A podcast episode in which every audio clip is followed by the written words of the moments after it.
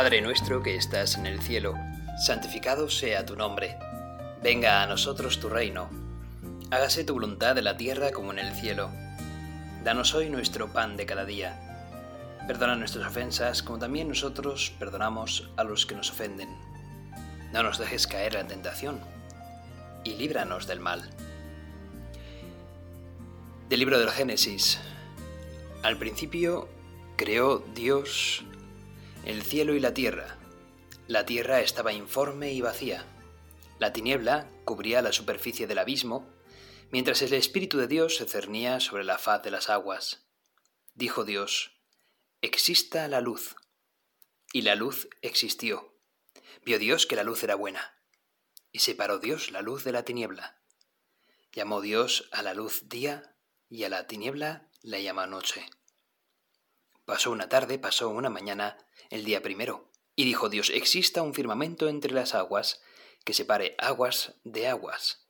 E hizo Dios el firmamento y separó las aguas de debajo del firmamento de las aguas de encima del firmamento. Y así fue. Llamó Dios al firmamento cielo. Pasó una tarde, pasó una mañana el día segundo. Dijo Dios, júntese las aguas de debajo del cielo en un solo sitio, y que aparezca lo seco. Y así fue. Llamó Dios a lo seco tierra, y a la masa de las aguas llamó mar. Y vio Dios que era bueno. Dijo Dios, cúbrase la tierra de verdor, de hierba verde, que engendre semilla, y de árboles frutales, que den fruto según su especie, y que lleven semilla sobre la tierra. Y así fue. La tierra brotó, hierba verde, que engendraba semilla según su especie, y árboles que daban fruto y llevaban semilla según su especie. Y vio Dios que era bueno. Pasó una tarde, pasó una mañana, el día tercero. Dijo Dios, existan lumbreras en el firmamento del cielo para separar el día de la noche, para señalar las fiestas, los días y los años, y sirvan de lumbreras en el firmamento del cielo, para iluminar sobre la tierra. Y así fue. E hizo Dios dos lumbreras grandes, la lumbrera mayor para regir el día, la lumbrera menor para regir la noche, y las estrellas. Dios las puso en el firmamento del cielo para iluminar la tierra, para regir el día y la noche, y para separar la luz de la tiniebla. Y vio Dios que era bueno. Pasó una tarde, pasó una mañana, el día cuarto. Dijo Dios, bullan las aguas de seres vivientes y, vuelven, y vuelen los pájaros sobre la tierra frente al firmamento del cielo. Y creó Dios los grandes cetáceos y los seres vivientes que se deslizan y que las aguas fueron produciendo según sus especies, y las aves aladas según sus especies. Y vio Dios que era bueno. Luego los bendijo Dios diciendo, Sed fecundos y multiplicaos, llenad las aguas del mar, y que las aves se multipliquen en la tierra. Pasó una tarde, pasó una mañana, el día quinto. Dijo Dios, produzca la tierra seres vivientes según sus especies, ganados, reptiles y fieras según sus especies. Y así fue, e hizo Dios las fieras según sus especies, los ganados según sus especies, y los reptiles según sus especies, y vio Dios que era bueno. Dijo Dios, hagamos al hombre a nuestra imagen y semejanza que dominen los peces del mar, las aves del cielo, los ganados y los reptiles de la tierra. Y creó Dios al hombre a su imagen, a imagen de Dios lo creó, varón y mujer los creó. Dios los bendijo y les dijo Dios, Sed fecundos y multiplicaos, llenad la tierra y sometedla, dominad los peces del mar, las aves del cielo, y todos los animales que se mueven sobre la tierra. Y dijo Dios, Mirad, os entrego todas las hierbas que engendran semillas sobre la superficie de la tierra, y todos los árboles frutales que engendran semilla. Os servirán de alimento, y la hierba verde servirá de alimento a todas las fieras de la tierra, a todas las aves del cielo, a todos los reptiles de la tierra y a todo ser que respira. Y así fue, vio Dios todo lo que había hecho, y era muy bueno. Pasó una tarde, pasó una mañana, el día sexto. Palabra de Dios, Te alabamos, Señor. Aquí dejamos este largo texto del Génesis. Es el inicio de la Biblia, el inicio del primer libro de la Biblia, que es el Génesis. Es el inicio de la creación. Al principio, caos absoluto, oscuridad, y Dios comienza a dar luz, comienza a dar agua, del agua tierra, de separar las aguas, hay cielo, y hay mares, y hay tierra, y empieza a haber animales y hierbas, y eso empieza a crecer a partir de la tierra y de las aguas, y también los pájaros del cielo. Pero llega un momento en que incluso Dios dice, ahora vamos a hacer al hombre a nuestra imagen y semejanza, y además utiliza el plural, a nuestra imagen y semejanza. Si Dios es uno, ¿Por qué dice a nuestra imagen y semejanza? Porque Dios es un solo Dios, pero que a la vez son tres personas, Padre, Hijo y Espíritu Santo. Crea al ser humano a su imagen y semejanza. De algún modo nos está advirtiendo Dios, si yo soy comunidad, si yo soy Trinidad y soy comunidad, precisamente tú, ser humano, que estás hecho a mi imagen, estás hecho para relacionarte con los demás, para amar a los demás, no para encerrarte en ti mismo. Por eso te he hecho a mi imagen y semejanza, a nuestra imagen y semejanza. Este, este relato de la creación largo es, sin embargo, muy elocuente, porque nos dice muchas cosas en él. Dios utiliza el tiempo, la cronología, para ir creando las cosas. Primer día, segundo día. Dios va creando, y a la vez que va creando, define lo creado como bueno es bueno. Donde estamos es bueno. La naturaleza que nos rodea es buena. Está llamada también a evocarnos a Dios. Dice aquí en, la Biblia que, que os acabo de leer en un pequeño pasaje aquí, como explicativo, viene a decir que la creación comienza con la, con la Biblia y por lo tanto es nuestra fe. Y es el fundamento, el inicio de la historia de la salvación de Dios que culmina en Jesucristo. Y dice que con cariño especial ese hagamos es como, como que Dios se para un segundo para crear lo más importante de esa creación, que es el ser humano. Lo hace como con cariño y lo expresa diciendo que está hecho a su imagen y semejanza. Es decir, el ser humano es capaz de conocerse capaz de amar, de ser libre, de tomar decisiones.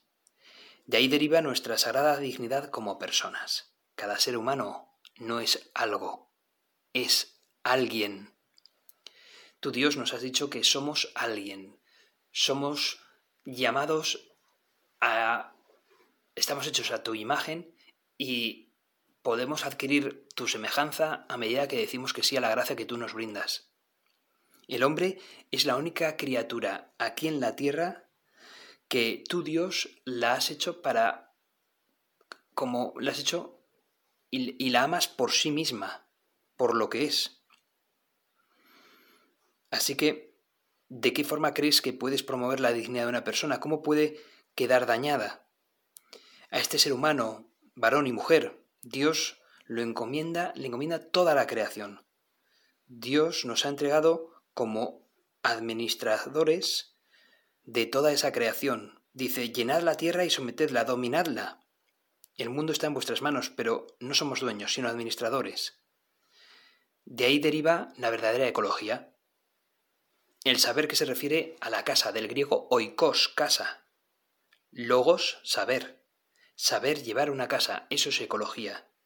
Tenemos la responsabilidad de conservar nuestro medio ambiente, de conservar nuestra casa, nuestro hogar, para el presente, pero también para el futuro, para nuestros hijos, nietos, los que vengan después, pues es un patrimonio común de toda la humanidad. ¿Cómo podrías concretar en tu vida la tarea de preservar la creación de Dios? Una pregunta que tratamos de lanzar en esta meditación, que Dios quizás nos lanza. ¿Cómo puedes hacer tú para preservar un poco más ese don enorme que el Señor nos ha dado, al que llamamos creación, al que llamamos mundo, que de algún modo somos eh, dominadores de ese mundo sabiendo que no somos dueños de él, que somos administradores, que tenemos una capacidad y una inteligencia precisamente para amar a Dios a través de ese mundo que Él nos ha regalado.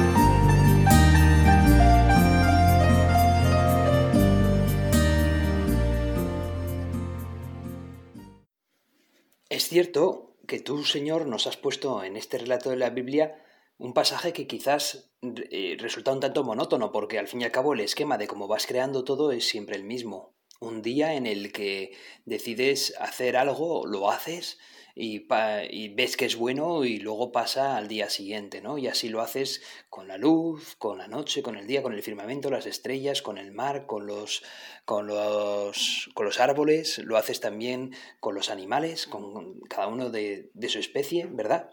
Todo resulta un tanto monótono, pero sin embargo es todo individual, es decir, tú pones que, que se cree eh, las aguas un día y que se separen y que formen la tierra otro día y que los firmamentos otro día. Es decir, vas individualizando cada criatura que vas creando. Con lo cual, cada criatura tiene una cierta dignidad. Pero la que más tiene con grandísima diferencia es el ser humano, que tú mismo lo creas, incluso dices a tu imagen y semejanza. Y además le dices al ser humano que tiene poder para dominar todo lo demás, todo lo creado. Con lo cual hay una jerarquía clarísima que tú dejas, Señor.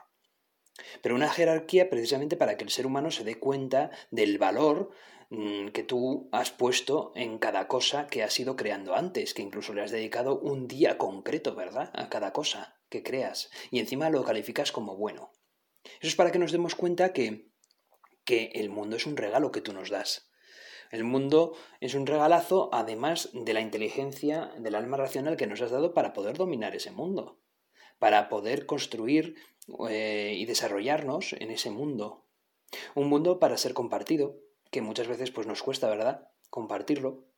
Un mundo para que, para que lo respetemos, sobre todo porque tiene un cierto valor en sí mismo, pero sobre todo porque los, por los que vendrán después de nosotros, porque tenemos una responsabilidad con otras personas hechas a tu imagen y semejanza, que son los que nos van a suceder a nosotros. Hemos de respetar la jerarquía de ese mundo y poniendo al hombre siempre como un valor superior al mundo, pero por otra parte, precisamente por eso, respetar el mundo que nos has dado como regalo tuyo que es. De hecho, este mundo que tú nos lo señalas, Señor, en tu iglesia, en el catecismo de la iglesia, en el compendio del catecismo de la iglesia, en el número 62, pues se hace esta pregunta, ¿no? Permitidme a los que me escucháis que lo, que os la lea. Dice, ¿qué enseña la Sagrada Escritura sobre la creación del mundo visible? Dice, a través del relato de los seis días de la creación, la Sagrada Escritura nos da a conocer el valor de todo lo creado y su finalidad de alabanza a Dios y de servicio al hombre. Todas las cosas deben su propia existencia a Dios, de quien reciben la propia bondad y perfección, sus leyes y lugar en el universo. Todo lo creado tiene una misma finalidad, alabarte a ti Dios, que el mundo que nos has dado, la casa en la que estamos, eh, la creación entera que nos has brindado, todo sea ordenado para ti, para alabarte a ti pero los únicos que tenemos capacidad de trascendernos a nosotros mismos y de tener un sentido religioso de las cosas somos nosotros, los seres humanos. Un cocodrilo, un fresno, una estrella no tienen capacidad para darte alabanza a ti, Dios, por haberles creado. Nosotros sí. Nosotros sí que podemos alabarte por haber creado todo eso, Señor. Eso es, es fascinante el mundo en el que vivimos y es fascinante aún más la capacidad que nosotros tenemos de emplear ese mundo para alabarte. Esa es la finalidad del mundo que has creado, alabarte a ti, Señor, utilizarlo para amarte y utilizarlo para amar más a los demás. Nos lo dijiste bien claro en el primer mandamiento. Amarás a Dios por encima de todo y al prójimo como a ti mismo. El mundo que nos has creado para que podamos usarlo, dominarlo, está ordenado también para eso, para amarte a ti por encima de todo y al prójimo como a nosotros mismos. Un mundo que sea para alabanza tuya, para gloria tuya, Señor. Un mundo que a partir del pecado de nuestros padres, de Adán y Eva, también sufrió las consecuencias de ese pecado, de esa caída. Porque al fin y al cabo no olvidemos que en esa naturaleza, pues es una naturaleza también caída. Hay terremotos, maremotos, hay desastres naturales. Cuando pones la mano en un nido de víboras, pues seguramente esa mano salga luego con muchas heridas y, con, y envenenada, ¿verdad? Por, por las mordeduras de esas víboras. ¿Por qué? Pues porque es un mundo que a través del pecado ha caído también en violencia. Pero, aun con todo eso, se vislumbra en este mundo una inteligencia ordenadora. Aún en este mundo que se ve como, pues oye, después de tomarnos un delicioso, una, deliciosa aceituna, una deliciosa oliva, ese hueso lo enterramos, le damos agua y le recibe calor del sol y rayos de luz, termina por hacerse de ahí un olivo. Hay un orden en esa naturaleza. Aun siendo una naturaleza caída, hay un orden. Estás tú, Señor. Tú nos estás dando esa inteligencia, nos estás dando también a través de tu inteligencia ordenadora, de ese orden, pues haces que brote vida de la naturaleza incluso caída haces que incluso cuando un animal mata a otro, pues pueda ese animal alimentarse para poder seguir dando vida. Y los huesos del otro, pues también sirven para fabricar el humus del que luego se alimentan las plantas y pueden crecer y desarrollarse también las plantas y los bosques. Señor, todo está ordenado por ti. Que todo, por tanto, lo ordenemos para amarte a ti, para alabarte a ti, para darte gracias a ti. Y luego lo que sí que resulta maravilloso es la naturaleza en su esplendor, la belleza de la naturaleza, que nos evoca siempre a ti. La belleza de la naturaleza nos evoca al Creador. Nos dan unas ganas enormes cuando contemplamos un paisaje bonito de darte las gracias a ti y de ver si esto es así y esto es criatura, y esto es tan bello siendo criatura, estos paisajes, estas montañas, estos lagos, ¿cómo tiene que ser el hacedor de todo esto? ¿Cómo tienes que ser tú, Dios? ¿Cómo tiene que ser tu belleza, tu gloria? ¿Cómo tiene que ser pasar un rato contigo en tu reino? Pues ¿cómo tiene que, ser, pasar un rato contigo en tu reino? Pues ¿cómo tiene que ser encima la eternidad entera? Tiene que ser algo maravilloso poder contemplarte a ti, Señor. Tu grandeza, tu magnificencia. Qué hermosura, qué alegría. Señor, danos, aumentámonos la fe y sobre todo la capacidad de sensibilizarnos, de asombrarnos, de sorprendernos de las maravillas de tu creación, de contemplar un paisaje bonito como la belleza de un ser humano también, que nos evocan siempre a la belleza tuya, Señor a la belleza del Creador.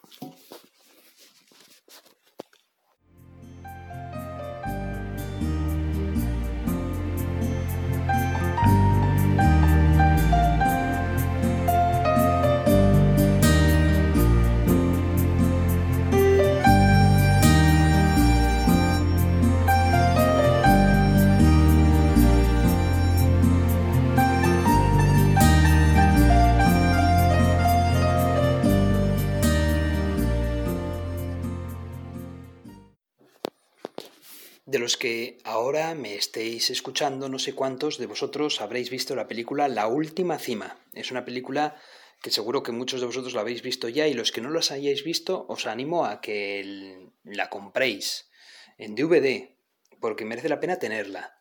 Eh, la podríais comprar seguramente en alguna librería religiosa eh, una librería que pertenezca a la diócesis, eh, al arzobispado, o, bien, pues bueno, no quiero hacer aquí propaganda, pero bueno, también hay librerías con, con, nombre propio, ¿verdad? Que todos sabemos que allí venden cosas religiosas y también puede haber allí eh, películas de carácter religioso. Esta película, La Última Cima, describe a, a un, la vida de, de un gran sacerdote que se llama Pablo Domínguez, y, que falleció mientras él había coronado ya el monte Moncayo, que es de 2.313 metros de altitud y es el monte más alto del sistema ibérico, ese sistema que va desde casi pues el sur de Cantabria, podríamos decir, casi, ¿vale? Y baja hasta el maestrazgo de Castellón de la Plana, ¿vale?